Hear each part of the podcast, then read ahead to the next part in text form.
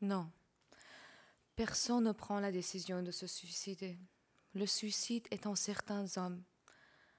Il est dans leur nature. Ils ne peuvent y échapper. C'est le destin qui gouverne. Mais en même temps, je me suis fait mon destin. Maintenant, je ne peux plus y échapper. Je ne peux me fuir. Quel théâtre ce monde? J'entends le tic-tac de la montre sans arrêt près de mon oreille. J'entends par la fenêtre un bruit de voiture et des vélomoteurs. Ma tête est vide, mon estomac crie famine, mon corps est broyé. Les journaux jetés au-dessus de l'armoire font une forme bizarre. Quand je les regarde, c'est comme si soudain tout me paraissait étranger. Je suis à moi-même étranger. Ma respiration devient difficile, des larmes coulent de mes yeux. J'ai un mauvais goût dans la bouche, mon cœur est oppressé, mon corps fatigué, moulu, lâche. Je suis tombée dans le lit, sans le vouloir. Mes bras sont criblés par l'aiguille des seringues. Le lit sent la sueur et la fièvre. Je remue mes notes. Des pensées troubles et folles se bousculent dans mon crâne. L'arrière de ma tête me fait mal. Je sens une douleur lancinante. Mes tempes sont brûlantes. Je me suis repliée sur moi-même, tout en tournant la couverture devant les yeux. Je pense. Je suis lasse. Si je pouvais ouvrir ce crâne et faire sortir toute cette masse molle, grise et entortillée de ma tête et la jeter au chien. Je ne sais ce que j'écris. Le tic-tac de la montre bat sans cesse à mon oreille. Je veux la prendre et la jeter par la fenêtre, ce bruit effrayant qui martèle dans ma tête l'écoulement du temps.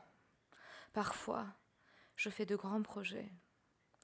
Je me vois digne de tout faire et me dis, ouais, seuls ceux qui ont renoncé à la vie et désespérés de tout peuvent entreprendre de grandes choses. Dans cet état, il me vient des pensées simples et absurdes qui se transforment en, une imagination enchanteresse et fascinante. Chaque pensée fugitive et futile prend une forme attirante et majestueuse. S'il passe dans l'esprit un panorama ou un paysage, il s'agrandit énormément. L'espace prend du volume, l'écoulement du temps n'est pas perceptible. Je regarde, ce petit crayon rouge qui roule entre mes doigts. C'est avec ce même crayon que j'ai écrit l'adresse de rendez-vous avec la jeune fille dont je venais faire la connaissance. Nous sommes allés au cinéma ensemble, deux ou trois fois. On jouait de la musique. La plainte qui sortait de cordes de violon, c'était comme si on remenait l'archet sur mes entrailles. Elle imprégnait de musique la trame de mon corps me faisait trembler et m'enfoncer dans des contemplations fantastiques. Dans le noir, je frottais mes mains sur les seins de la jeune fille. Ses yeux se grisaient. J'avais un sentiment étrange, je me souviens. C'est un sentiment triste, mais agréable, dont je ne peux parler. J'embrassais ses lèvres fraîches. Elle se collait contre moi. Maintenant, c'est comme si j'avais rêvé de tout cela. Avant-hier soir, j'ai pris la décision d'en finir avec cette comédie, avant qu'elle ne soit un scandale. Je suis allée prendre les cachets d'opium dans le tiroir de ma table de chevet. Il y avait trois, à peu près assez pour une pipe d'opium. Je les ai pris. Il était sept heures. J'ai demandé du thé d'en bas. On me l'a apporté et je l'ai avalé. Je n'avais pas de sentiment de révolte, de peur ou de joie. Tout ce que j'avais accompli, tout ce que je voulais accomplir, tout me paraissait inutile et absurde. Tout le cours de ma vie me semblait étrange. J'ai jeté un regard autour de la chambre. Tout était à sa place. Je suis allée devant le miroir accroché à la porte de l'armoire. J'ai regardé mon visage irrité. J'ai fermé les yeux à demi. J'ai ouvert un peu la bouche. Et j'ai penché la tête comme un mort. Je me suis dit, demain matin, je serai comme ceci. D'abord on frappera et personne ne répondra. Jusqu'à midi, on croira que je dors, puis on fera sauter le verrou. Et en entrant, on me verra dans cet état. Toutes ces pensées sont passées devant mes yeux en un éclair. Dans la vie, on devient ange, homme ou animal. Je n'ai été rien de tout cela. Mon existence est perdue à jamais. Je suis né égoïste, maladroit, malheureux. Et à présent, il est impossible que je retourne et prenne une autre voie. Je ne peux plus poursuivre ces ombres futiles. Je n'arrive pas à saisir la vie à bras le corps et à la combattre. Vous, qui croyez vivre réellement, qu'avez-vous comme preuve solide?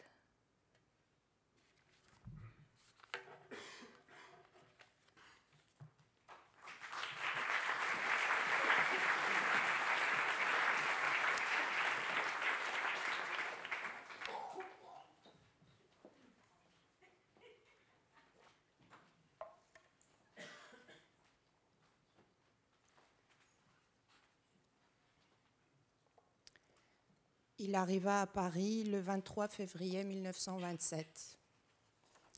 Plus tôt, il avait accompli un long voyage de 5000 kilomètres en train, le ramenant de la Perse via Moscou, Berlin, Bruxelles et Gand. Les services de l'ambassade du royaume l'avaient inscrit à l'école spéciale des travaux publics à Cachan, près de Paris considérant que le pays avait avant tout besoin d'ingénieurs. Or, le jeune Sadek Edayat n'avait qu'une seule vocation, devenir écrivain. Il s'installa dans un pensionnat situé aux deux terres, avenue Carnot.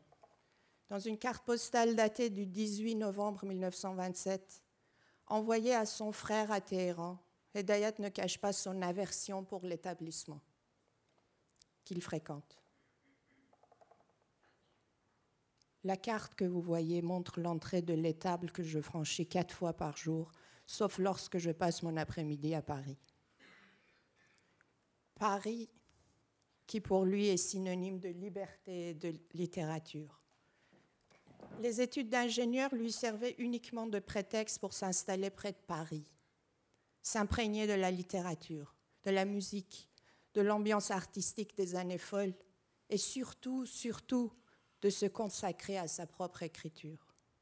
Il flânait dans les rues, fréquentait les terrasses, les cabarets, les cinémas, les musées, s'inspirait de l'ambiance, des couleurs, des mélodies.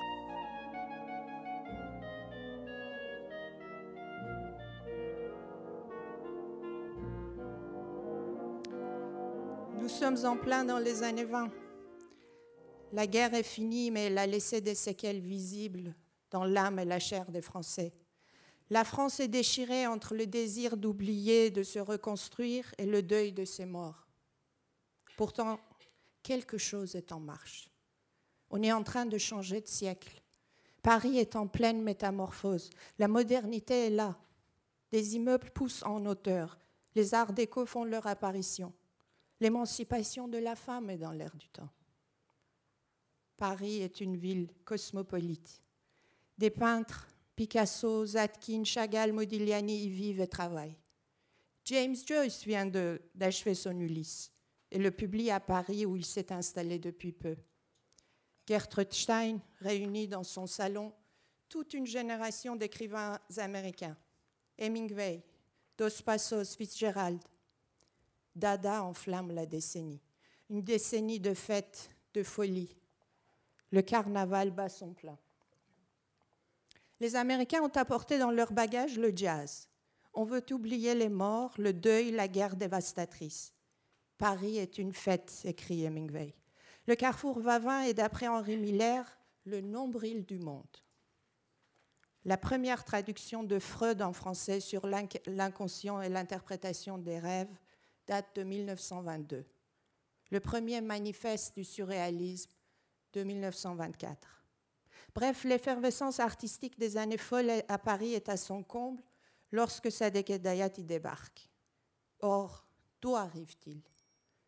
Quelle est cette Perse de 1926 dont le jeune homme est originaire? Après un coup d'État militaire, le colonel de la brigade de Cosaques qui avait pris le pouvoir vient tout juste de se faire couronner roi. Il a des plans ambitieux pour le pays qu'il veut moderniser. Le développement de l'industrie, des infrastructures, la construction d'une ligne de chemin de fer reliant le sud au nord, etc., etc. Ce ne sont que des projets à venir. En réalité, le pays sort de plusieurs années de partage en zone d'influence britannique et russe. Ses ressources naturelles telles que le pétrole ne lui appartiennent pas. Une famine de deux ans y a sévi à la fin de la Première Guerre mondiale, alors que le pays était neutre et n'y participait pas. Le nouveau pouvoir envoie alors ses premiers groupes d'étudiants en France, en Europe, pour les faire former. Hedayat en fait partie. Il est prié de faire des études d'ingénieur de travaux publics. La modernité à l'iranienne avait surtout besoin de médecins et d'ingénieurs et pas forcément d'écrivains. C'est dans ce contexte que Hedayat arrive en France. Il connaissait le français avant d'arriver et avait écrit en français un article remarquable, La magie en Perse, publié en 1926 dans la revue parisienne Le Voile d'Isis. Son séjour à Paris durera presque deux ans et sera l'une des périodes les plus fécondes de son existence. Il y écrit plusieurs textes fondateurs de son œuvre. C'est la première fois qu'il se sent vraiment libre, indépendant, capable de se pencher profondément sur lui-même et son écriture. Il peut enfin réaliser, malgré le peu d'argent dont il dispose et la pression de sa famille, sa volonté exacerbée de vivre son époque. Il lit, écrit, il connaît également son premier amour avec Thérèse, la fille des propriétaires de son pensionnat. L'enterré vivant, le, le, tout premier texte qu'il publie en 1930, est bien écrit à cette époque. C'est le véritable acte de naissance de l'écrivain. La scène se passe dans la chambre exiguë d'un pensionnat, quelque part non, loin de Paris. Le narrateur cherche à se suicider par tous les moyens. En attendant l'effet de différents poisons qu'il a ingurgités, il se met à écrire dans son lit et feuillette ses souvenirs. J'étais seule parmi cette foule qui allait et venait. Entourée de milliers de gens, j'avais l'impression de me trouver sur une barque naufragée, perdue au milieu de la mer. J'avais l'impression d'être exclue honteusement de la société humaine. Je voyais que je n'étais pas fait pour la vie. Le projet du narrateur d'enterrer vivant n'abandonnera pas son auteur durant toute sa vie. La mort et le suicide l'obsèdent, mais en attendant de pouvoir les mettre en œuvre, sa vie est agencée par sa famille et les impératifs des services de l'ambassade de Perse qui lui imposent des études qui ne lui correspondent pas. Hedayat ne se sent pas à sa place dans les différents établissements secondaires où il est envoyé. Il erre d'école en école, de ville en ville. De Cachan, où il a vécu presque deux ans, il est envoyé à Reims, puis à Besançon, en vain. Il ne cherche pas à devenir ingénieur, ni mathématicien, ni botaniste. Face à son échec, on le rapatrie à Paris, quelques mois plus tard. Il est de nouveau inscrit pour des études auxquelles il n'aspire pas, devenir dentiste. Il ne tiendra pas longtemps et abandonnera bientôt pour s'installer pendant quelques mois dans un hôtel sordide du 14e arrondissement. Enfin du temps libre pour se consacrer entièrement à son écriture. Paris est toujours le centre du monde artistique. Cette centralité fait paradoxalement prendre conscience à Hedayat qu'il est lui-même à la périphérie de la littérature et du monde. Mais alors, comment s'y inscrire? Comment entrer dans le cercle de cette littérature mondiale dont le cœur bat à Paris? Dans les années 20, malgré l'effervescence et la vitalité artistique qu'on a évoquées, les ravages de la Première Guerre mondiale ne sont toujours pas effacés des mémoires. L'angoisse rôde.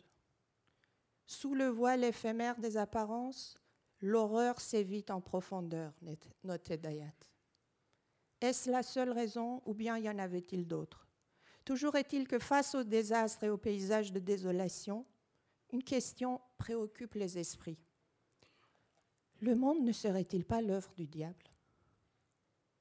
C'est dans ce contexte que petit à petit, dans le milieu artistique, on voit un regain d'intérêt pour un vieux mythe, l'un des plus puissants qui a engendré l'imaginaire occidental, un mythe fondateur des temps modernes, celui de l'homme qui a vendu son âme au diable. Je veux parler de Faust. Mythe païen médiéval dont le personnage principal, Dr Faustus, a bien existé en Allemagne du XVIe siècle. Ce mythe, lié au mythe païen de la nuit des sorcières et du rite de sacrifice, était joué au Moyen Âge dans toutes les foires européennes. Goethe y a travaillé presque toute sa vie afin d'en proposer une version renouvelée et transformée. Faust, médecin alchimiste, rêve depuis son plus jeune âge de posséder la connaissance universelle. Or, il n'y parvient pas et pense mettre fin à ses, jours en absorbant du poison. C'est alors que le diable apparaît et lui propose un pacte, à condition qu'il lui cède son âme. Ce mythe ou ses variantes trouvent à l'époque de Hedayat un regain d'intérêt dans tous les arts, de la littérature à l'opéra, du théâtre au cinématographe. Des films tels que Nosferatu ou Le cabinet du docteur Caligari apparaissent à l'écran. Le cabinet du docteur Caligari est indéniablement l'un des films qui ont le plus marqué leur époque.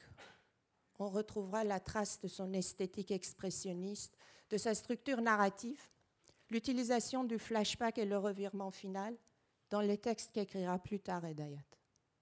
En 1925, Paul Valéry, président du Pen Club et éminente autorité littéraire, déclare solennellement que l'idée de proposer un troisième Faust s'impose réellement. Cette ambition de renouveler Faust parcourt toute l'Europe. On voit jaillir partout des mises à jour aussi bien du mythe païen originel que de son adaptation magistrale par Goethe, qui l'a christianisé et y a même ajouté la figure féminine de Marguerite. Je rappelle en passant qu'à la même époque, à l'autre bout de l'Europe, dans la Russie bolchevique, un autre auteur marginal dans son pays se penche sur la thématique faustienne et son riche matériau pour en faire un chef-d'œuvre universel. Je parle de la transposition magistrale de cet univers dans Maître et Marguerite de Bulgakov. C'est à cette époque que Dayat écrit une courte nouvelle intitulée Trois gouttes de sang, dans laquelle on voit apparaître pour la première fois toute une série de symboles faustiens. L'histoire se passe dans un asile psychiatrique et les personnages humains et, animaux subissent un effet tour à tour d'identification et de dédoublement. On pourrait voir dans cette nouvelle l'impact du surréalisme et de l'expressionnisme du film Le cabinet du docteur Caligari.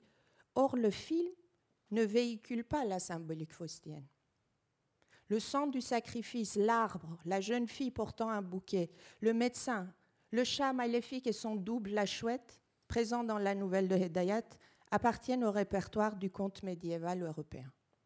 Ce qui est surprenant dès le premier abord, c'est la maîtrise et la connaissance approfondie que possède Hedayat de ce matériau riche et complexe. Comme on l'a dit, c'est la première fois qu'on voit jaillir des motifs faustiens chez notre auteur, des motifs totalement absents totalement absente de ses écrits antérieurs, mais qu'il développera plus tard dans son chef-d'œuvre. De ce point de vue, Trois gouttes de sang, écrit à Paris et publié à Téhéran en 1930, a une importance primordiale dans l'œuvre de Hedayat. Après cette nouvelle, toujours en France, il écrit un texte qui de nos jours trouve une résonance toute particulière.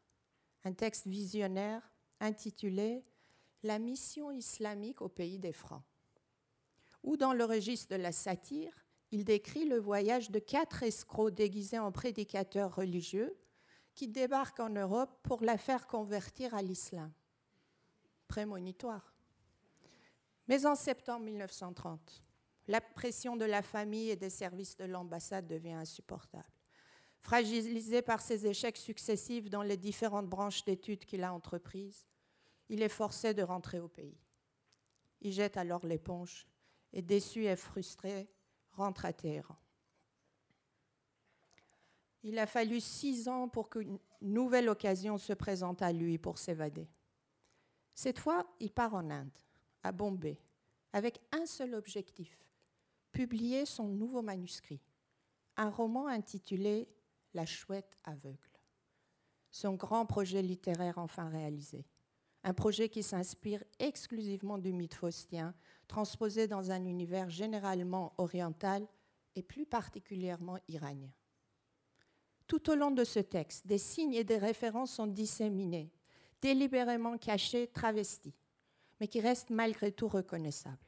Ils s'inscrivent dans la directe lignée de la tradition littéraire européenne, perpétuée depuis Christopher Marlowe et Goethe. Chaque auteur, chaque compositeur, chaque artiste en a livré sa propre compilation. On a pris certains éléments et délaissé d'autres. Certains ont mis le diable au premier plan, d'autres Marguerite, d'autres encore le médecin ou l'écrivain qui cherche la vérité de l'être. Parfois le diable apparaît en jeune homme, parfois en vieillard chenu. Dans l'un, il est habillé comme un moine franciscain, dans l'autre, vêtu comme un gentilhomme espagnol, alors que chez Dayat, il a un turban indien et un abba, une cape de molla de couleur jaune. Parfois, le sabbat des sorciers, ces balles populaires clandestins au caractère sexuel où des danses endiablées l'explosion des sens sont un aspect récurrent et mis en scène dans toute sa splendeur, comme chez Bulgakov. Parfois, il revêtit les apparences de la kermesse avec drogue et boissons à profusion, alors que Hedayat se contente d'un pique-nique populaire à l'extérieur de la ville le troisième jour après le Nouvel An iranien. La date en reste plus ou moins la même. La nuit du 31 mars au 1er avril, la nuit de Valpurgis, dans le conte médiéval, ou bien chez Goethe, la nuit de Pâques ou la résurrection du Christ. Quant à Hedayat, il situe l'événement dans le calendrier iranien, le 6 des Bédal. La quête de la connaissance universelle, ou bien comment accéder à la vérité du moi chez Paul Valéry, ou encore l'obsession de se faire connaître ne serait-ce que par son ombre projetée sur le mur chez Hedayat. L'entité du temps, deux mois et quatre jours en référence aux 24 heures ou aux 24 années du pacte de Méphistophélès selon les textes. L'iconographie animalière et ses spécimens maléfiques tels que le chat et plus encore l'astrix, rapace nocturne du, genre des chouettes. Le filtre de jouvence chez l'un devenu le vin au venin de serpent chez l'autre, etc., etc. Impossible ici d'énumérer tous les signes, car ils sont fort nombreux. Toujours est-il que Hedayat a réussi son pari. Le pacte qu'il avait conclu avec son ombre, inscrire son roman dans la tradition européenne. Mais est-ce que cela suffit pour faire de lui un grand écrivain? Est-ce que perpétuer une thématique occidentale en la transposant dans la langue persane fait d'un auteur iranien un écrivain moderne? La prouesse de Hedayat va au-delà d'un simple cadre, d'une simple thématique ou même d'une certaine symbolique.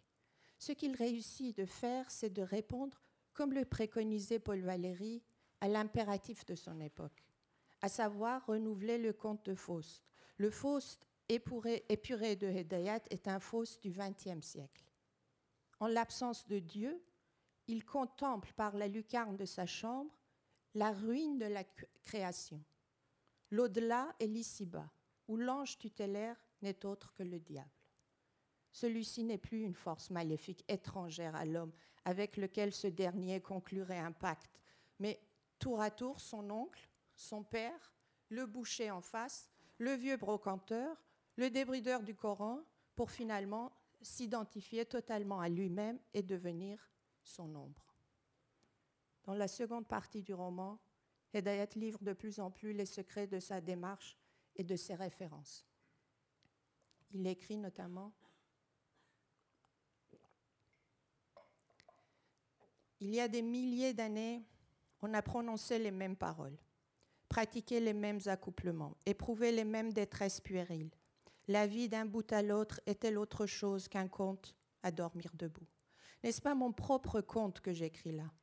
Les contes ne sont qu'une voie de retraite ouverte aux pauvres désirs que chaque narrateur a conçus dans l'étroitesse de sa mentalité héréditaire et qu'il n'a pu satisfaire.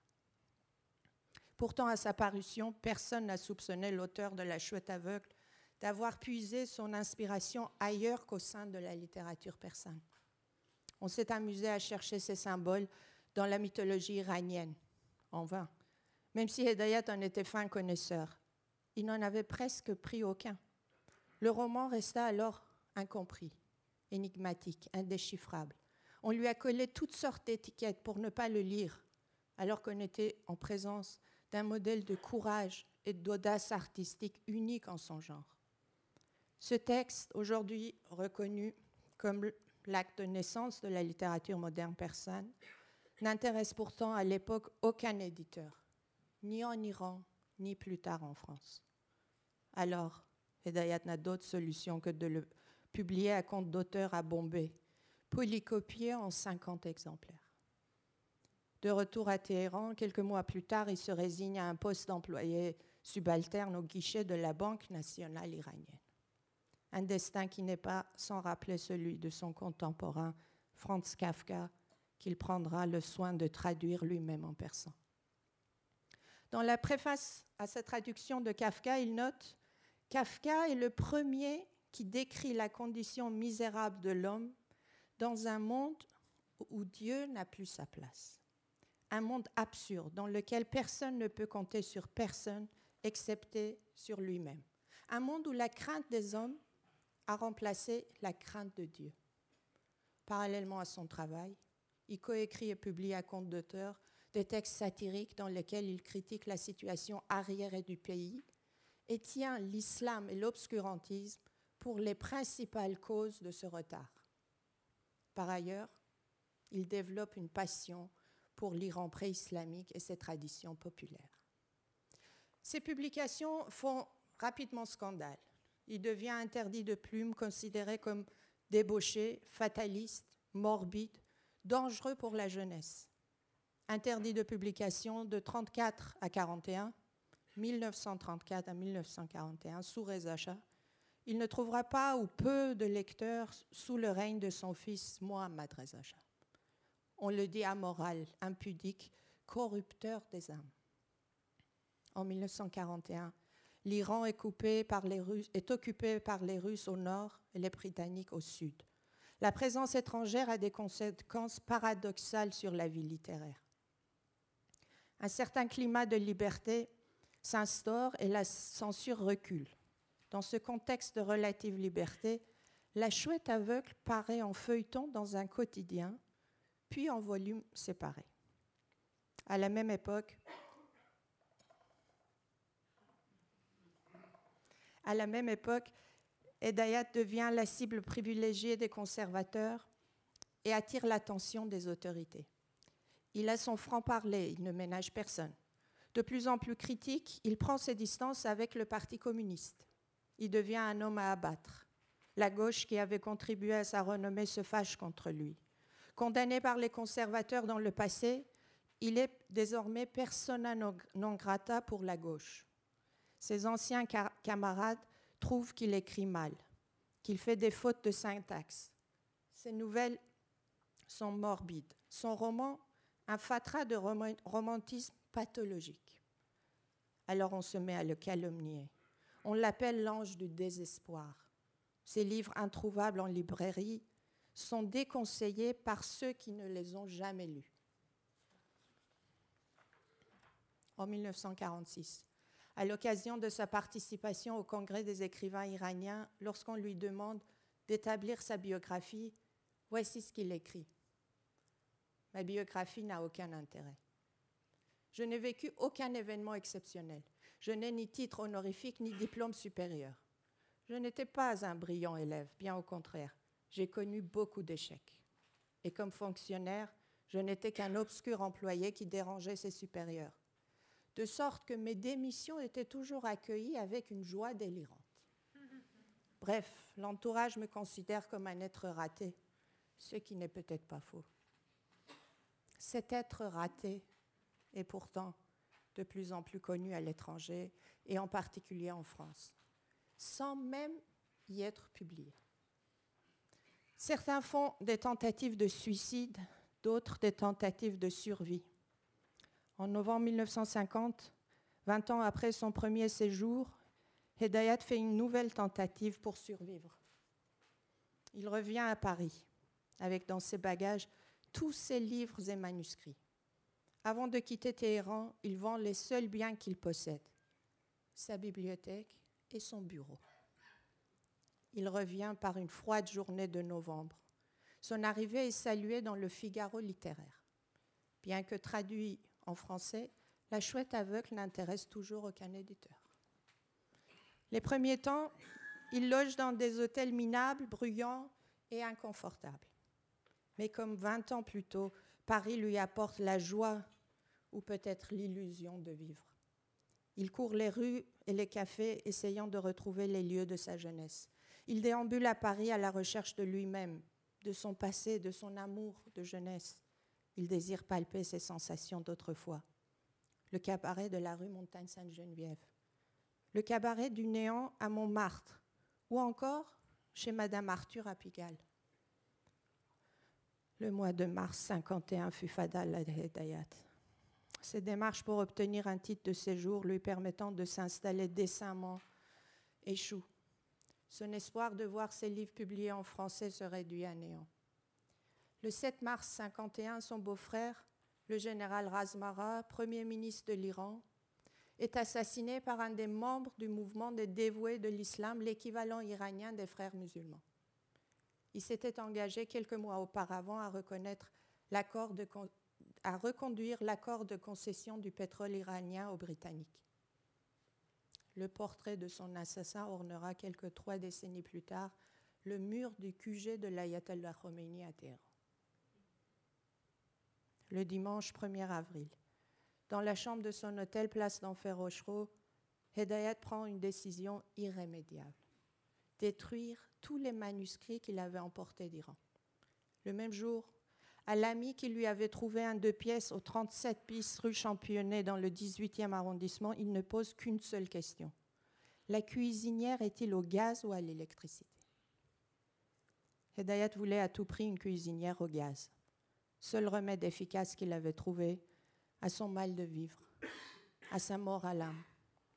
Le 9 avril, la police fracasse la porte de l'appartement de Hedayat dont émane une forte odeur de gaz. Toutes les fenêtres et les interstices sont minutieusement bouchés avec du coton, alors que lui-même gît sur le carrelage, oubliant de respirer, comme disait le narrateur de son premier texte, Enterré vivant. Le lendemain, la nouvelle de sa mort paraît dans la rubrique des faits divers du journal Le Monde. Le beau-frère du général Razmara, Premier ministre de l'Iran, est mort à Paris. Même dans la mort, Hedayat n'est pas reconnu comme écrivain. Quelques années plus tôt, il avait lu cette phrase de Rainer Maria Rilke sur Paris. Ainsi donc, c'est ici que viennent les gens pour y vivre Je penserais plutôt que c'est un endroit pour y mourir. Hedayat était revenu à Paris pour y vivre. C'était sa dernière tentative. Mais les, portes lui restèrent encore une fois fermées. Ne trouvant les moyens légaux, administratifs, financiers, littéraires pour le faire, il s'est donné la mort pour y rester à jamais.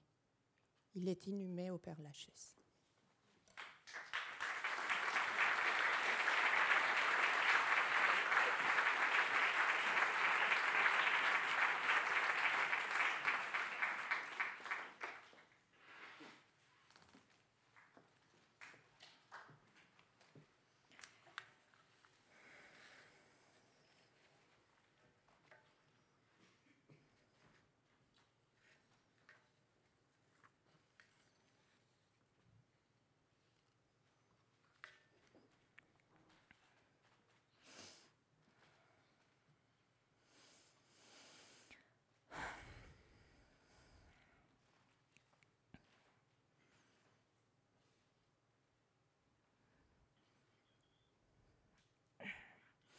C'est hier qu'on m'a mis dans une chambre à part. Serait-ce que je suis complètement guérie, comme l'a assuré le surveillant, et que je serai libérée la semaine prochaine? Ai-je donc été malade? Un an. Pendant un an entier, j'ai imploré en vain qu'on me donne une plume et du papier. Que de choses ne me promettais-je pas d'écrire dès que j'en aurais le moyen Et hier, sans que je demande rien, on m'a apporté ce que je désirais, du papier et une plume. Mais à quoi bon?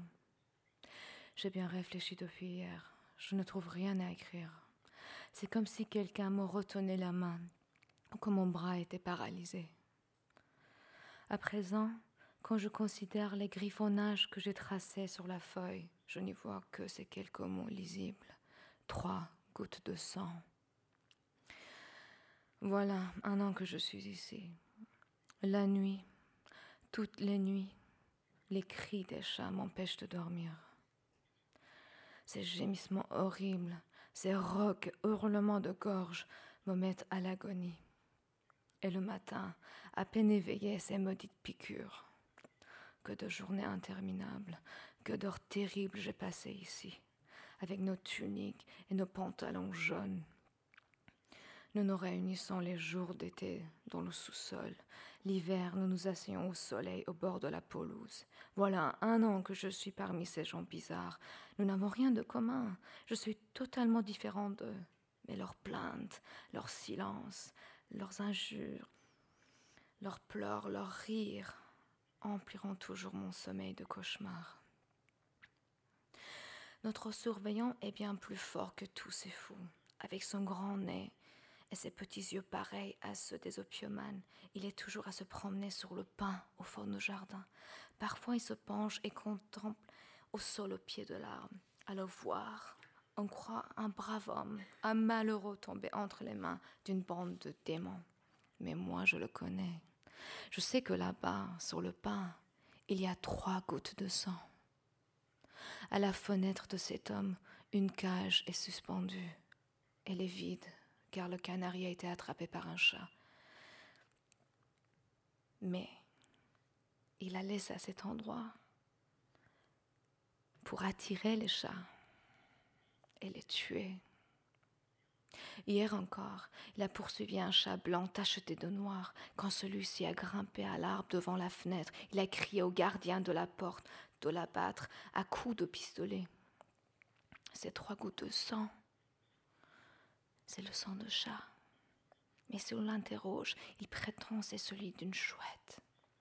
Vous savez que la chouette, depuis qu'il a volé trois graines du blé à des orphelins, doit crier chaque nuit jusqu'à ce que trois gouttes de sang lui giclent de gosier.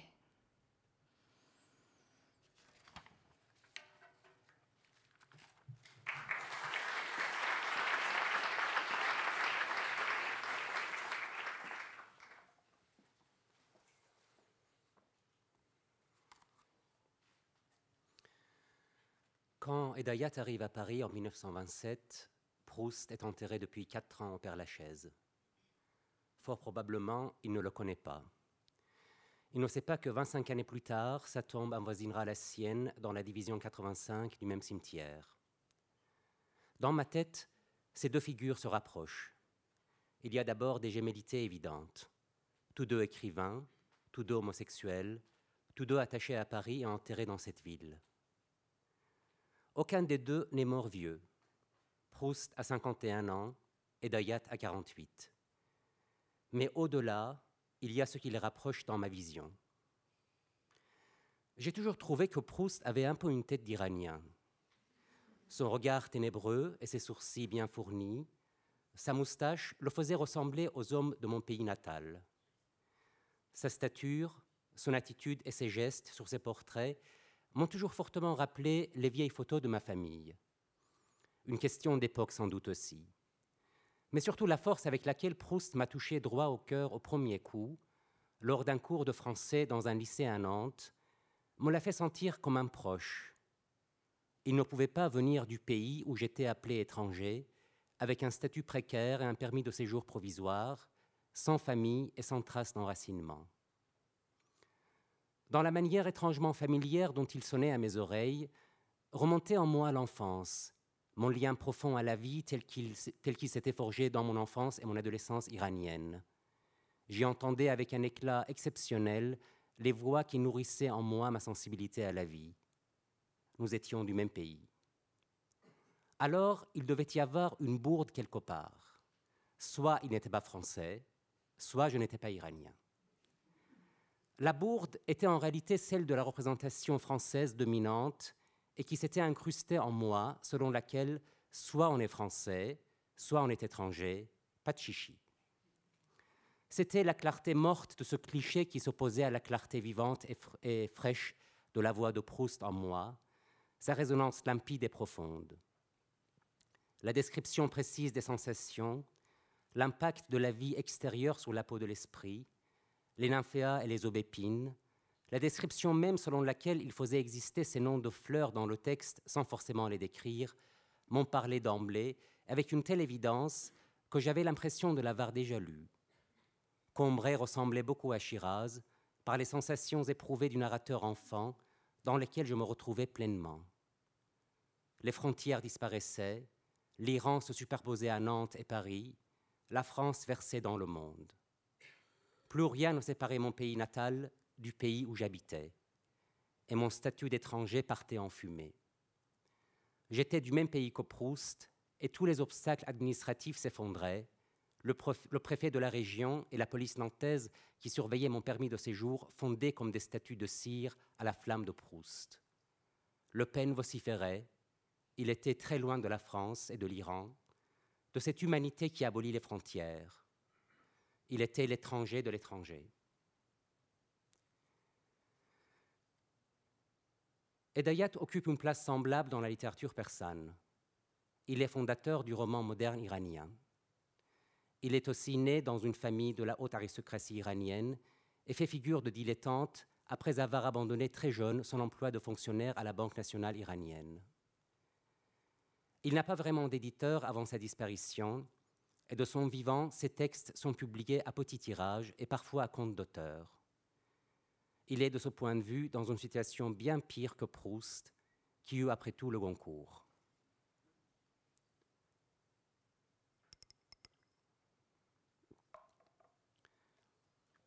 Edayat s'est suicidé à Paris en 1951 dans sa chambre de la rue Championnet, dans le 18e arrondissement, en ouvrant le gaz après avoir fermé toutes les issues. Il avait commencé sa grande carrière de suicidaire en 1928, à 25 ans, en se jetant dans la Marne, deux ans après son arrivée en France. Il est alors sauvé par un pêcheur qui se promène dans les alentours sur son bateau. Je ne sais à quelle saison. Un jour de printemps peut-être. Le soleil brille. Non, disons plutôt un ciel couvert, laiteux, une de ces grisailles printanières où il fait si bon se promener, une de ces journées sans soleil, mais de grande douceur. La Marne est belle, elle est vert et bleue, souveraine dans ses couleurs qui ne reflètent pas le ciel. Un homme s'y promène sur son petit bateau de pêche. Sinon, pas grand monde en ce jour de semaine. Loin de lui, de l'autre côté, sur les berges, marche un homme de taille moyenne. Il marche d'un rythme irrégulier, s'arrête, semble perdu, enlève son chapeau et le remet, s'assied, fantasque et attend. Le pêcheur vogue calmement sur le fleuve. Il est robuste, dans la fleur de l'âge, la cinquantaine passée. On le retrouve bien plus jeune sur un tableau de Renoir qui aime à tant peindre les ganguettes des bords de, Marne et les promeneurs du dimanche. Le pêcheur entend un bruit pas très loin. Un homme s'est jeté à l'eau. Il saute de son bateau, nage dans sa direction. On les voit à présent essoufflés dans le bateau de pêche. Le jeune homme est bien habillé et, le pêcheur ne comprend pas. Pourquoi s'habiller si bien si c'est pour se jeter à l'eau? Le pêcheur lui dit As-tu oublié que la vie est un miracle Le jeune homme se fait répéter la, la question. Ils font connaissance dans l'essoufflement, dans cette respiration saccadée qui coupe leurs phrases. Le pêcheur peut à peine imaginer où est l'Iran. La Perse, disait-on plus couramment à l'époque. Et pourquoi le jeune étudiant si bien habillé a-t-il voulu s'éliminer en ce jour de printemps où, malgré la grisaille, il fait si bon se promener? A-t-il le mal du pays? se demande-t-il, lui originaire d'ici qui n'a jamais quitté la Marne depuis sa naissance. Le jeune homme lui dit qu'il aime son pays, mais qu'il ne lui manque pas, qu'il aime son pays de même qu'il aime la Marne et ses berges que c'est la Marne qui lui manque à cet instant même où il navigue sur ses eaux, que dans ces moments sombres, c'est le paysage environnant qui lui paraît inaccessible, qui lui manque le plus. L'Iran, non. Il est à sa place, à quelques kilomètres de là, quelques milliers, peu importe, ce n'est pas si loin. Mais la Marne, elle, est bien plus loin, plus loin que l'Iran et tout autre pays du monde de l'autre côté de la planète. Le pêcheur n'arrive pas à comprendre. Comment venir de si loin et aimer la Marne, sa terre natale à lui Il regarde le jeune homme aux yeux noirs et s'étonne d'avoir face à lui un être venu des mers si lointaines, un gros poisson iranien pêché dans la Marne, du jamais vu. Le pêcheur et le jeune homme reprennent leur souffle. Celui-ci dit au pêcheur qu'il y a des jours où l'Iran n'est pas si loin de la Marne, qu'il croit reconnaître sur la rive d'en face les rues de Téhéran, la maison familiale et toute la parentèle. Il dit qu'il y a des jours où les lieux se rapprochent et s'embrassent, unis par la même intensité de vie, où les visages circulent et se croisent partout, se réjouissent de la légèreté de l'air frais qu'ils respirent. Le jeune homme a repris goût à la parole, il est en verve. La fraîcheur de l'eau a dû lui faire du bien, le ramener à lui, le dégourdir, pense le pêcheur. Tout à l'heure, plus rien ne semblait me lier au monde, dit le jeune homme. Sur la rive d'en face, il n'y avait rien, aucune berge, aucun arbre. La Marne elle-même était une rivière sans nom, sans ciel. Mais à présent, tout a un nom. La Marne a repris son cours en moi et aussi ce ciel. Il est blanc, mais il est en moi. Et il y a vous qui m'adressez la parole en ma langue maternelle. Oui, c'est bien en ma langue que vous me parlez, nous avons à présent la même langue maternelle, car quelle langue sinon pourrait parler un homme qui vous sauve la vie? Car votre parole appelle les paysages de mon enfance et ceux d'ici et maintenant, parce que votre voix contient la perception de tous les paysages. Le pêcheur se dit que le jeune homme délire.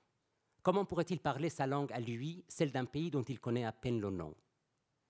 Mais il préfère ne pas offusquer le jeune homme, de peur qu'il ne se rejette à l'eau lui dit seulement qu'il n'aurait jamais imaginé qu'un poisson muet venu des eaux lointaines puisse parler sa langue maternelle à lui comme, comme si elle était la sienne. Puis il dit que parler c'est bien, mais manger c'est parfois mieux. Et il sort d'une vieille sacoche en cuir une miche de seigle qu'il coupe avec un couteau suisse, du pâté de campagne et du saucisson sec, mettant le tout au bon milieu entre lui-même et le jeune homme.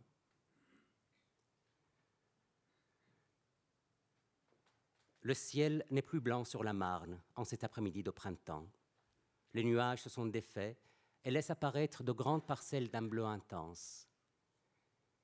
Il fait plus chaud, les vêtements du jeune homme et du pêcheur commencent lentement à sécher. La parole s'est raréfiée depuis la fin du repas. Le pâté était fort bon, du vrai de campagne à l'ancienne, et le pain et le saucisson aussi. Il ne fera plus pareille bêtise, se dit le jeune homme tant le bleu du ciel est lumineux, et tant l'artisanat charcutier des environs de la Marne a suscité l'admiration de son estomac. Le silence règne, les ventres travaillent à la digestion, les corps se reposent. On dirait que les deux hommes se connaissent depuis des siècles. Le pêcheur se rapproche lentement de la rive pour déposer le jeune homme. Plus tard, ils se salueront fraternellement, ils ne se reverront plus jamais.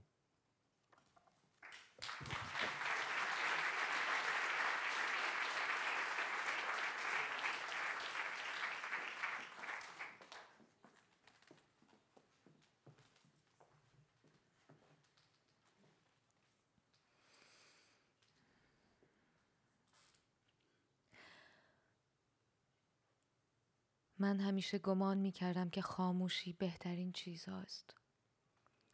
گمان می کردم که بهتر است آدم مثل پرندگان کنار دریا بال و پر خود را بگستراند و تنها بنشیند. میان چهار دیواری که اتاق مرا تشکیل می دهد و حساری که دور زندگی و افکار من کشیده هستی من مثل شم خورده خورده آب می شود. اتاقم مثل همه اتاقها با خشت و آجر روی خرابه هزاران خانه های قدیمی ساخته شده. بدنه سفید و یک حاشیه کتیبه دارد. درست شبیه مقبره است.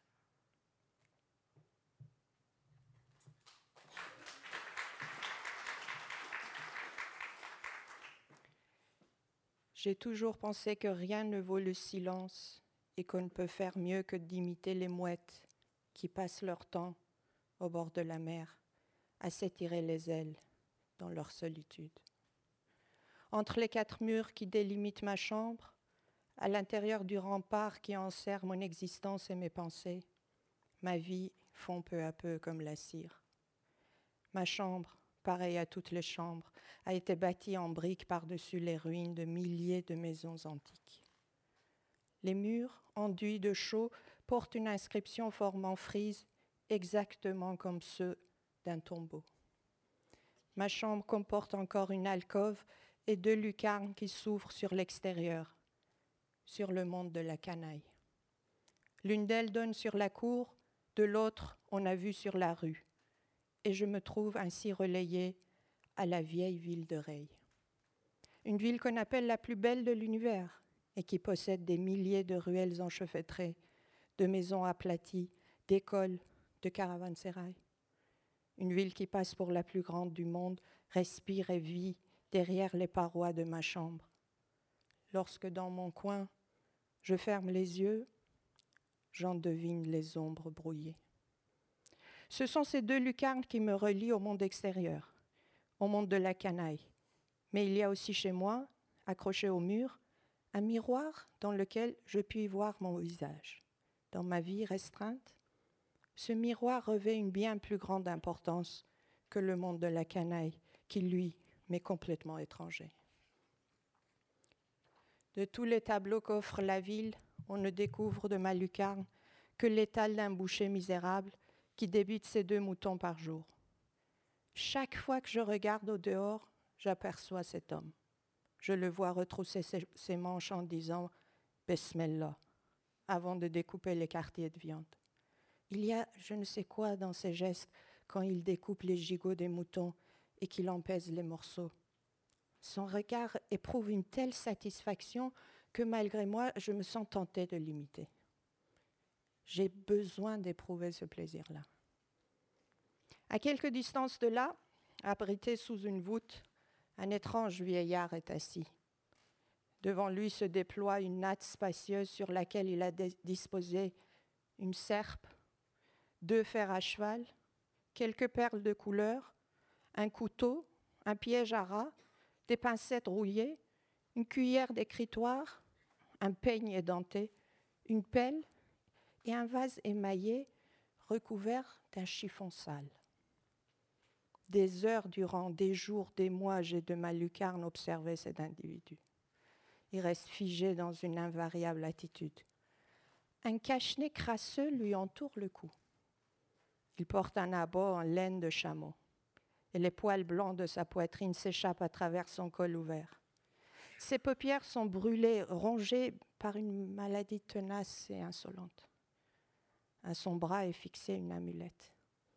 Le jeudi soir, il récite son Coran entre ses dents jaunes et rares. Je suis sûre d'avoir retrouvé le visage de cet homme dans la plupart de mes cauchemars. Son étalage répandait cette odeur de rouille particulière aux choses sales, ratées, que l'existence a jetées au rebut. Peut-être tenait-il à mettre sous le nez des gens les déchets de l'existence, à bien les leur montrer. Lui-même n'était-il pas décrépit et raté? Tous les objets qui composaient son étalage étaient morts, malpropres, inutilisables, mais combien tenace était leur vie, significative leur forme ces choses défuntes laissèrent en moi une impression bien plus profonde que jamais aucun être vivant. Les souffrances et les malheurs qui s'étaient déposés par couches sur le visage du vieux brocanteur, le dégoût qu'inspirait sa personne, lui conféraient, sans peut-être qu'il en eût conscience, l'apparence d'une sorte de demi-dieu. Avec son étalage miteux, il incarnait le symbole de la création de ces deux, chicots jeunes et gâtés s'échappaient des, des versets du Coran. le soleil se couchait. Le roulement mélancolique des tambours vespéraux s'éleva. C'était une musique faible et plaintive, dont l'accent réveillait, avec toutes les superstitions héréditaires, la terreur des ténèbres. Tels étaient les liens qui me rattachaient au monde extérieur. Quant au monde intérieur, il ne me restait que ma nourrice et une garce de femmes. Je n'ai jamais connu mes parents. J'ai recueilli plusieurs sons de cloche en ce qui les concerne. Pourtant, seul un récit de ma nourrice me paraît véridique. Elle m'a raconté que mon père et mon oncle étaient jumeaux. Tous deux avaient le même visage, la même allure, le même caractère. Le timbre même de leur voix était identique. Bref, ils se mirent dans le commerce. À 20 ans, ils allèrent en Inde pour y vendre des spécialités de reille, étoffes, toiles imprimées, voiles décorées de fleurs, cotonnades, manteaux, châles, aiguilles, céramique, argile à laver les cheveux, cuir d'écritoire. Mon père s'était installé à Bénarès et il avait envoyé son frère faire la tournée des autres villes du pays pour les besoins du négoce. Bientôt, mon père tomba amoureux d'une bayadère, danseuse du temple de Lingam. Son ministère consistait à exécuter des danses rituelles devant la grande statue du dieu et à vaquer au service du sanctuaire. Tombée enceinte de mon père, la jeune fille fut chassée du temple. Peu après ma naissance, mon oncle regagna Bénarès. Et comme si ses impulsions avaient obéi aux mêmes lois que celles de son frère, à son tour il, il s'est pris éperdument de la bayadère. Mettant à profit la ressemblance physique et morale qu'il avait avec mon père, il eut tôt fait d'arriver à ses fins. Mais ma mère découvrit tout. Elle déclara qu'elle les quitterait l'un et l'autre, à moins qu'ils ne se prêtent à l'ordalie du Naja. Elle appartiendrait alors aux survivants. Voici en quoi consistait l'épreuve. On enfermerait mon père et mon oncle avec un Naja dans une pièce obscure. Naturellement, celui que le, le serpent mordrait crierait, le charmeur ouvrirait alors la porte et délivrerait l'autre, dont la bayadère deviendrait l'épouse. Or, le moment de l'épreuve venue, au lieu du cri que l'on attendait, ce fut une lamentation entrecoupée d'affreux éclats de rire qui s'éleva, puis un hurlement de fou. On ouvrit la porte, mon oncle sortit.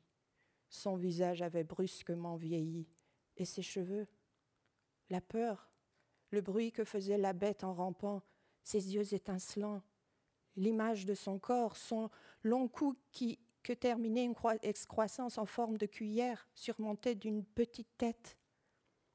L'épouvante firent que mon oncle sortit du réduit avec des cheveux blancs. Le plus terrible fut qu'on ne sut jamais n'échappa. Mon oncle ou mon père?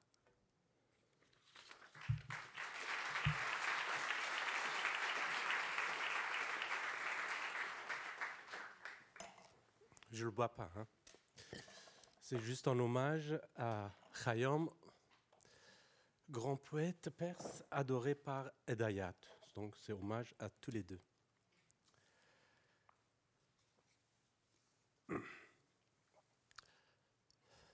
Je sais, je sais, euh, mes amis iraniens, fort nombreux ce soir, en ont assez assez d'entendre parler de lui, de Sadek Edayat, comme un écrivain sombre, sordide, romantique, suicidaire, etc., etc. Ils ont raison. Je les comprends. Je les comprends aussi quand ils se disent, comme chez moi, assez d'être un peuple assassin de ses vivants, idolâtre de ses morts assez de voir ce grand écrivain du XXe siècle être réduit seulement à son acte de suicide, alors que sa vie, comme nous l'a merveilleusement bien raconté Surur Kasmoy, est plus mystérieuse, plus audacieuse que sa mort. Et ses œuvres, plus authentiques, plus mythique que son destin apparemment pathétique. Et pourtant, et pourtant, je reviens à la charge. Mais pas pour restaurer un, comme un détective la, la véracité de cet événement tragique et de vous exposer une scène macabre. Loin de là. Je me suis intéressé à cette partie de sa vie d'abord par un souvenir de jeunesse.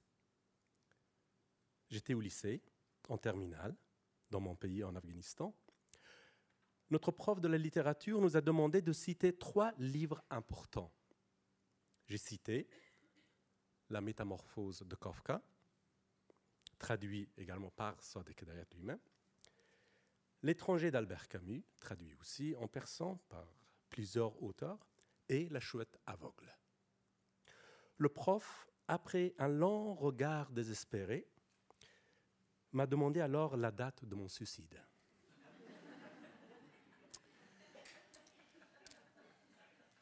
Hormis cette anecdote ludique, j'aimerais m'interroger sur un mystère qui plane toujours sur la vie et les destins des grands écrivains comme lui. Comment chez ces auteurs-là, chaque geste, volontaire ou inconscient, chaque moment de l'existence, reconnu ou ignoré, chaque objet de la vie quotidienne, perdu ou oublié, prennent un sens, deviennent une figure rhétorique au même titre que leurs mots, s'attribuent la même valeur que leurs œuvres. Est-ce parce que ces auteurs n'existent que pour écrire et n'écrivent que pour vivre? Sans doute. Oui, un écrivain ne meurt jamais, sauf de la misère. Donc, méditer sur la mort d'un écrivain, comme dit joliment l'académicien François Chang, c'est au fond méditer sur sa vie. Le souci de Sadek Dayat a coulé beaucoup d'encre. Les uns disent qu'il était économiquement fauché, qu'il voyait sa vie et sa carrière vouées à l'échec. D'autres parlent de sa nature mélancolique, de son mal d'être profondément existentiel. Certains se demandent même si ce n'était pas ces désillusions que l'on poussait vers un tel acte. Il était venu, comme nous l'avons vu tout à l'heure, dans l'espoir de s'intégrer dans la vie artistique et intellectuelle parisienne de cette belle époque. Mais il n'a su rester que dans les marges de cette société. Il y a aussi ceux qui pensent que son mal d'être de l'écrivain venait de sa frustration sexuelle, parce qu'il ne pouvait apparemment vivre son homosexualité, etc., etc.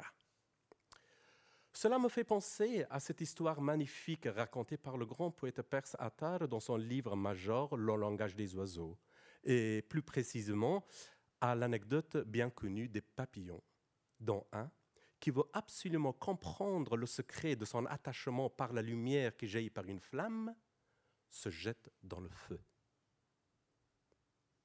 Et il emporte le secret avec lui. C'est un peu comme ça l'histoire des suicidaires, de tous les suicidaires. Chacun porte en lui le secret de son acte. Nous ne sommes donc pas aptes à percer et à comprendre ce secret. C'est une expérience unique et tellement individuelle, en particulier chez quelqu'un comme Sadr Qedayat, lui qui, à travers ses écrits, et sa vie, ainsi qu'à travers ses personnages, voulait absolument atteindre un état de conscience qui le permettrait d'accéder à ce qui a ouvert à l'humanité la voie de la modernité. Cet état s'appelle la prise de conscience sur son individualité. Oui, lui, il n'aspirait qu'arriver à cet état de conscience, n'appartenant plus ni à sa dynastie, ni à sa société, ni à sa religion, à rien, qu'à lui-même. Il n'a donc pas voulu que sa mort soit dictée, décidée, ni par le haut, ni par le bas, que par lui-même.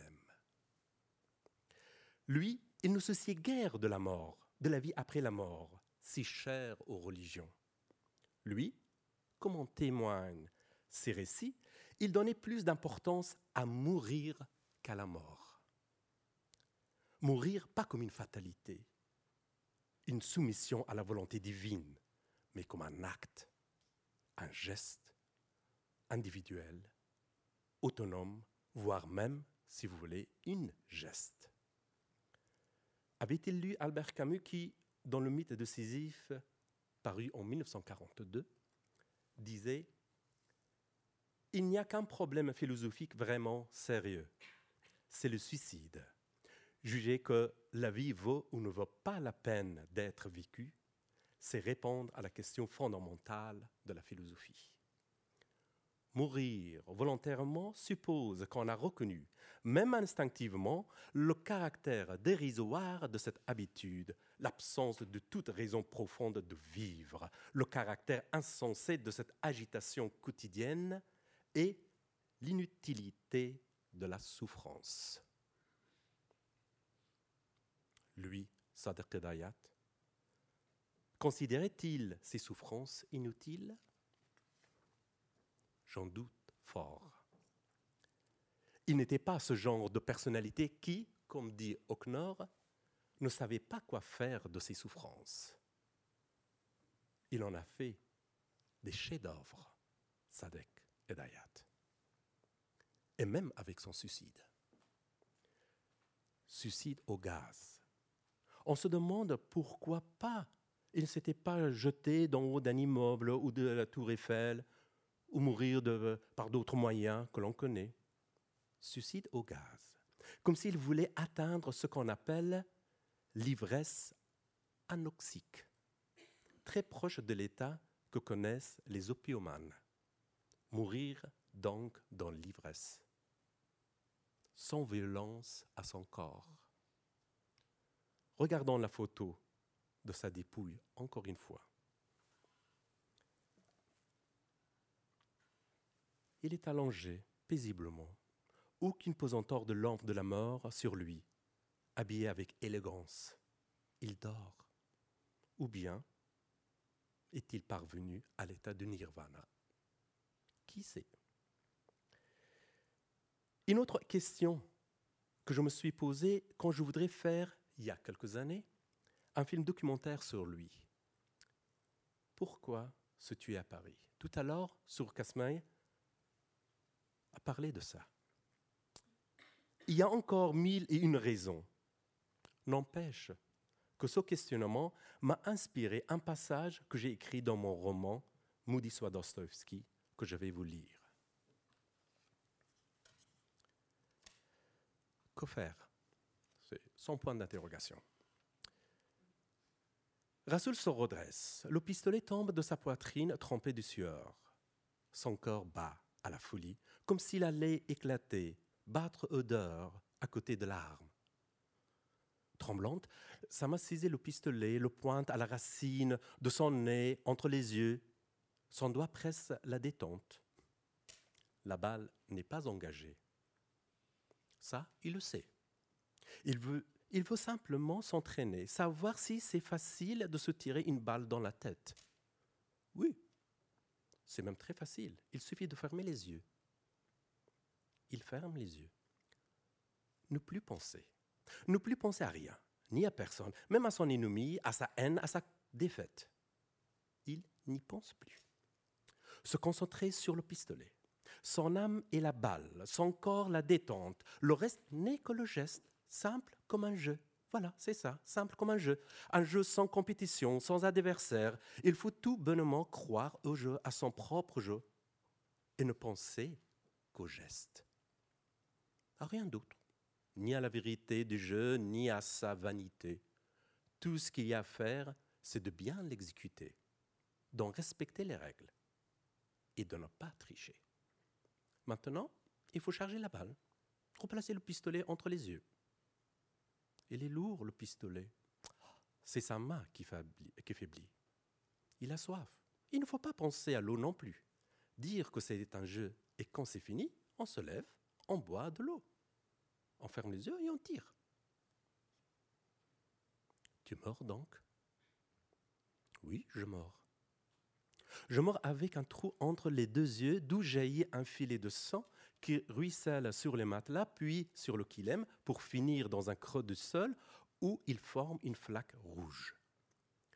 Le coup de feu retenti dans la chambre, sans doute, dans la cour, puis dans la ville. Il a dû réveiller Yor Mohammad, le logeur. Il croit que quelqu'un a tiré dans la rue devant sa maison. Il se retourne sur son lit. Ronan, sa femme, inquiète, insiste pour qu'il vérifie s'il n'en a pas tiré dans la maison sur moi. Il s'en fout, Yor Mohammad. Enfin débarrassé, marmonne-t-il, en s'entretillant davantage dans le drap. À l'aube, après sa prière, il viendra silencieusement derrière la porte de ma chambre. Pourquoi viendrait-il En effet, pourquoi reviendrait-il Il ne viendra pas. Mon cadavre restera ici, il pourrira, toutes les mouches me recouvriront, et au bout de deux ou trois jours, ça sera la puanteur qui fera venir Yor. Il ne percevra d'abord que du silence. Il frappera une fois, pas de réponse. Il poussera la porte qui s'ouvrira d'elle-même d'un bruit sec. Découvrant mon cadavre ensanglanté, il sera frappé de panique, affolé à l'idée qu'on l'accusera de morte de son locataire. Voyant le pistolet dans ma main, il comprendra que je me suis suicidé. Il pourra prévenir mon cousin Rasmudin. Et après? Rien on comprendra que mon suicide est mon dernier soupir face à ce monde qui ne me répond plus, ne me surprend plus. Mais Rasoul, qui peut admettre que tu as commis un tel acte? Personne. Ni Ormomat, ni Rasmudin. Tu sais très bien que le suicide n'appartient pas à ta culture. Et tu sais bien pourquoi. D'abord, pour se suicider, il faut croire à la vie, à sa valeur. Il faut que la mort mérite la vie. Ici, dans ce pays, aujourd'hui, la vie n'a aucune valeur. Et du coup, le suicide non plus. Ensuite, le suicide est considéré comme une rébellion ingrate contre la volonté d'Allah. C'est pour lui dire, tiens, je te la rends avant que tu me la demandes, cette saleté d'âme que tu as introduite dans mon corps innocent c'est lui. C'est lui prouver que l'on a plus de pouvoir que lui, que l'on n'accepte pas d'être son esclave, son banda. Le suicide, c'est rendre l'âme sans gratitude. Ton cadavre, avant d'être enterré, recevra des coups de fouet. C'est la raison pour laquelle personne n'admet le suicide. Tout suicide est déguisé en assassinat.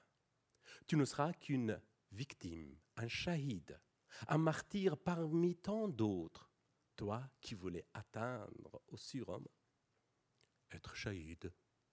Ah non, aujourd'hui c'est le credo de tout le monde, c'est sans valeur. Il faut que le monde entier sache que je me suis suicidé. Alors va te mettre au milieu d'un carrefour, fais ton discours et tire-toi une balle dans la tête devant témoin. Ainsi tout le monde le saura. Mais euh, même là, personne ne comprendra la charge théorique de ton acte.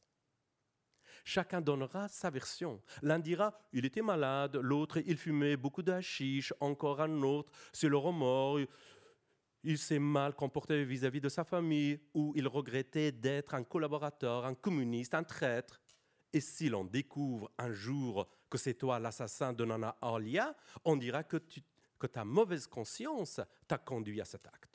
Oui, personne ne dira que tu étais suicidé parce que tu étais arrivé, que tu es arrivé au bout, que tes questions n'avaient plus de point d'interrogation, que ton questionnement n'était plus que ton étonnement face à l'absurdité soudaine de la vie. Personne ne dira que tu as tué une créature néfaste, une bête nuisible, pour atteindre le rang des grands hommes et prendre place dans l'histoire.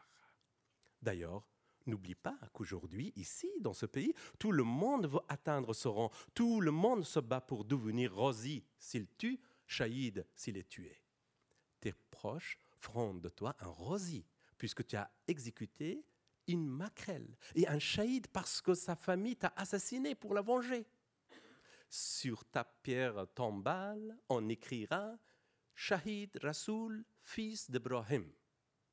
Que tu le veuilles ou non Non, je ne veux pas.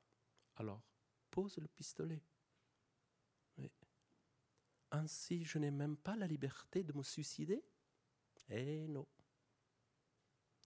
Dieu, comme disait Dostoïevski, existe-t-il vraiment pour que l'homme ne se suicide pas?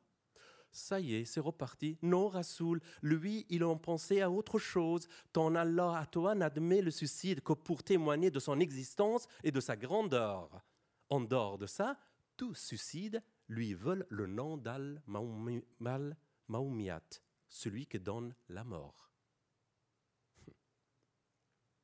Le, pistolet glisse de ses mains. C'est donc fini. Il ne suicidera pas. Il ne peut pas. Le suicide ne demande qu'une chose, le geste et rien d'autre. Pas de pensée, pas de mots, pas de remords, pas de regrets, pas d'espoir, pas de désespoir.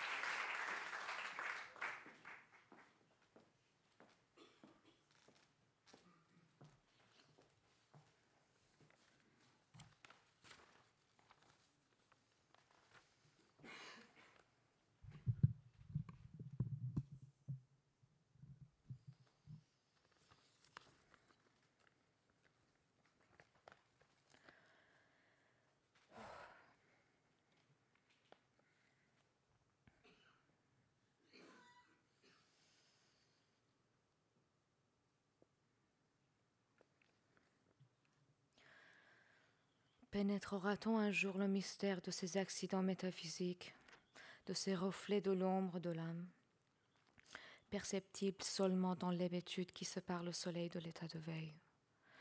Pour ma part, je me bornerai à, à relater une expérience de cet ordre. J'en ai été la victime. Elle m'a tellement bouleversée que jamais je n'en perdrai mémoire, tant que je vivrai jusqu'au jour de l'éternité, jusqu'au moment où je gagnerai ces lieux dont la nature échappe à notre entendement et à nos sens. Son signe funeste vouera mon existence au poison. Ma vie à moi n'a jamais comporté qu'une seule et unique saison. On dirait qu'elle s'est écoulée dans une région froide, au milieu de ténèbres sans fin. Tout se trouvait noyé de silence. Je n'allumais pas ma lampe, car j'avais plaisir à rester dans l'obscurité. L'obscurité, cette matière épaisse et fluide qui s'infiltre en tout lieu et en toute chose. Je m'y étais accoutumée. C'était dans l'obscurité que se ranimaient mes pensées perdues, mes terreurs oubliées et ces idées effrayantes et incroyables qui se dissimulaient dans je ne sais quel recoin de mon cerveau.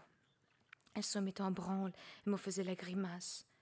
Dans l'angle de la pièce, derrière le rideau, pendant à côté de la porte, il y avait plein de ces idées et de ces silhouettes informes et menaçantes. Là, à côté du rideau, un fantôme épouvantable était assis. Il ne bougeait pas. Il n'était ni triste, ni gai.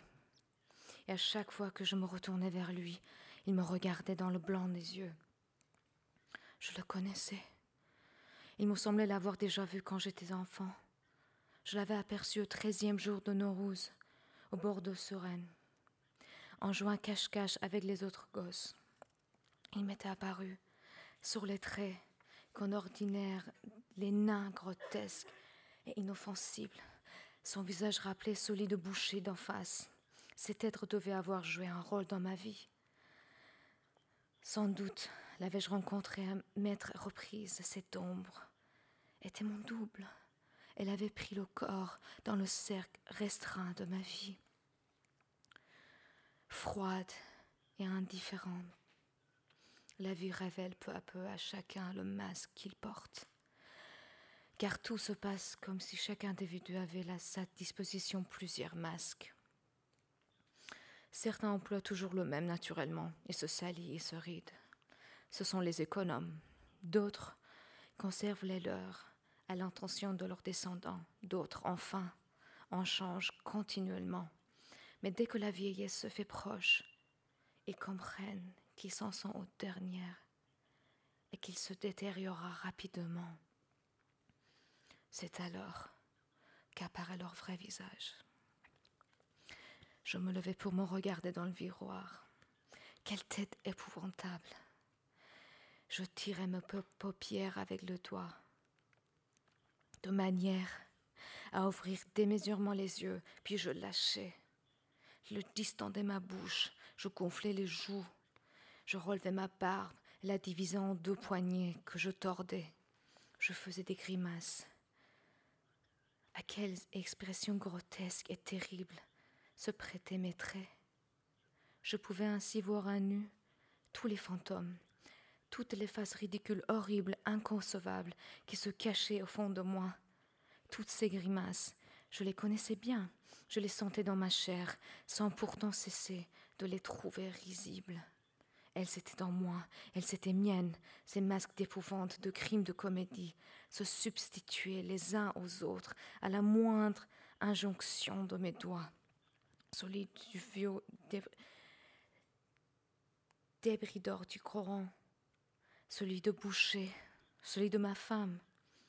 Je les voyais se superposer aux miens, comme s'il n'en avait été que de reflets. Ils étaient tous en moi. Cependant, aucun ne partenait vraiment. Ma propre physionomie, c'était le modèle sur l'empire de quelques excitations mystérieuses, de manies, d'accomplements, de désespoirs ancestraux. Dépositaire de patrimoine, j'assurais donc inconsciemment, contraint par une ridicule folie, la persistante de telles expressions Peut-être mon visage ne devait-il délivrer de ces tentations que dans la mort.